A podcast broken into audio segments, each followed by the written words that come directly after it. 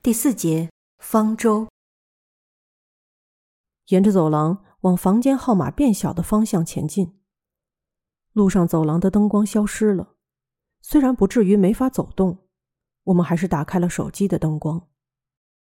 尽头有一扇铁门，和地下一层的入口差不多，但是这里更小、更窄。玉哉指着他说：“你们看。”这正上方大概就是我们进来的入口。从走到这里的轨迹来看，大概正如他说的一样。玉哉慢慢的打开铁门。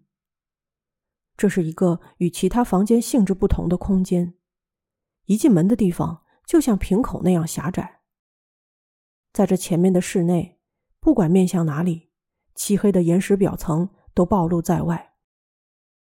天花板特别低。只在入口附近铺了木板，除此之外都是岩石，只有这个房间是天然洞穴的样子。在房间里面的墙面上安装了一个用于打捞沉船的卷扬机式的装置。这是什么？生锈的很厉害。卷扬机上缠着粗锁链，如果追寻锁链的前方，可以发现它通过分叉的滑轮。穿过门附近铺着地板的天花板，通向地下一层。咦？难道这就是缠在那块岩石上的锁链？是啊，我说过那块岩石是路障吧？只要转动这台卷扬机，巨石就会被拉下来，堵住地下一层的铁门。是吗？听你这么一说，确实怎么看都是路障。我没有太深入思考，所以这里的天花板只有入口附近铺着木板，是为了让锁链通过吗？嗯，是这样吧。也许还有别的理由。祥太郎意味深长地说：“对了，这个房间有通往地下三层的楼梯，但是没法下去。你们看。”雨哉指着房间右边的里面，地板上有个方形的洞口。那里有楼梯，我们走过去看了看楼梯下面，一眼就明白了遇灾的意思。地下三层被水淹没了，水淹到楼梯的第四级，紧紧靠近地下三层的天花板。一蹲下，用力伸出手，我的指尖就碰到漆黑的、光滑的水面。好冷啊！不是吧？真的被水淹了吗？因为在地下，而且是外行人建的建筑，大概会进水吧。因为被天然岩石包围着，肯定是理所当然的。排水设备应该也坏了吧？可能因此才放弃这座地下建筑。确实，刚才看到地下一层的外墙也有渗水的迹象。这样子的话，实在没法说这里是带游泳池的住宅。应该说有点可怕，因为总有一天整个建筑都会被水淹没吧？如果一直这样下去，雨灾回答道：“理论上可能是这样，但应该需要很长时间吧？感觉水量和我半年前来的时候没什么变化，就是增多了一点儿。这样的话，大概五年后才会被水淹没吧？这也是有道理的。”用手机的灯光照着水中一看，发现钢筋混凝土和铁管什么的杂乱的放置在地下三层。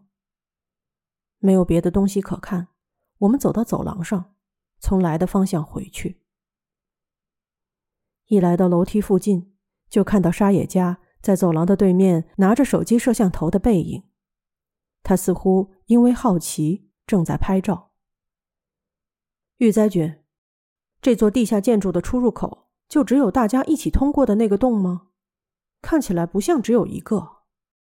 不，还有一个，但是无法使用，就在地下三层，在那里像是垃圾滑槽的狭窄空间，一直延伸到地上，但是被水淹没了，完全过不去。原来如此。对了，机械室里有一幅馆内地图，看了就懂。我们三个人。回到刚才的机械室，玉哉拉开机械室桌子的抽屉，里面杂乱的塞满了旧的创可贴、指甲钳，还有铅笔、圆珠笔等等文具。他把这些东西拿出来放在桌面上，最后找到了一张混在里面的 A 二大小的被折成四折的图纸。哈，就是这个，我塞的太里面了，上次看的时候塞的。虽然这被称之为馆内图，有点难懂，但是这是一张可以了解建筑整体结构的图纸，像是建造当时的东西。纸张泛黄的厉害。图纸的顶部用圆珠笔写着“方舟”，似乎是后来写上的。方舟好像是这个地下建筑的名字。正如我们所见，方舟是细长的三层结构，中间呈倒 Z 字形弯曲。根据图纸，地下三层与地下一层、地下二层不同，但没有被细致的区分出来。似乎只有几个大房间。我们进来的入口位于西侧，在地下三层的东侧，好像有另一个通向地上的出入口。这个大概是紧急出口。这个和那个出入口一样，也是盖板连接着地上。实际上，我们走过来的途中就有紧急出口的盖板，大概没人注意到吧？我就不用说了，祥太郎当时也没有注意到。过桥后就在附近，似乎还有另一个盖板。经过那里的时候，天已经开始黑了，没注意到也很正常。玉哉君，你有没有看到过那个紧急出口？和这个图纸一样吗？啊，是的，我试过从这紧急出口那边下去。我沿着梯子式的东西到达地下三层的天花板附近，但是因为地下三层都是水，我就原路返回了。说到紧急出口，刚才开始就有件事令我在意。这是什么？我指着桌子上方，那里有两个液晶监视器，就像是小学图书室里的那种十五英寸的旧显示器，在各自的遮光板的一部分上，用油笔潦草着写着刚才说的“出入口”和“紧急出口”两个字。哈，这个呀，我上次来的时候也很在意。这个嘛，像是监控摄像头的监视器吧？不是写着出入口和紧急出口吗？我在天亮的时候看到盖板附近装着像是摄像头的东西，虽然是装在树上的。西边的出入口和东边的紧急出口都有，所以我想大概能拍到画面，但是因为之前没有通电，没法确认。雨哉一边说个不停，一边依次打开。两个监视器的电源，哟，好像能用哎！哇，厉害，有在拍啊！随着一阵轻微的嘶嘶的机械声，旧监视器显示出监控摄像头的画面。天已经黑了，那是像木板画一样不清晰的画面。摄像头似乎和监视器一样古老，所以不是很清晰。尽管如此，还是能知道拍的是地上枯萎的原野。在月光下，不管哪个画面都可以隐约看到正中央盖板式的东西。只要有人靠近出入口或者紧急出口，就能立刻知道。玉哉一边指着两个画面上的盖板，一边说道：“对对，这个就是我们进来的出入口，那个是桥附近的紧急出口。这么说。”他们相距一百米左右。嗯，是啊，差不多吧。一个东边，一个西边。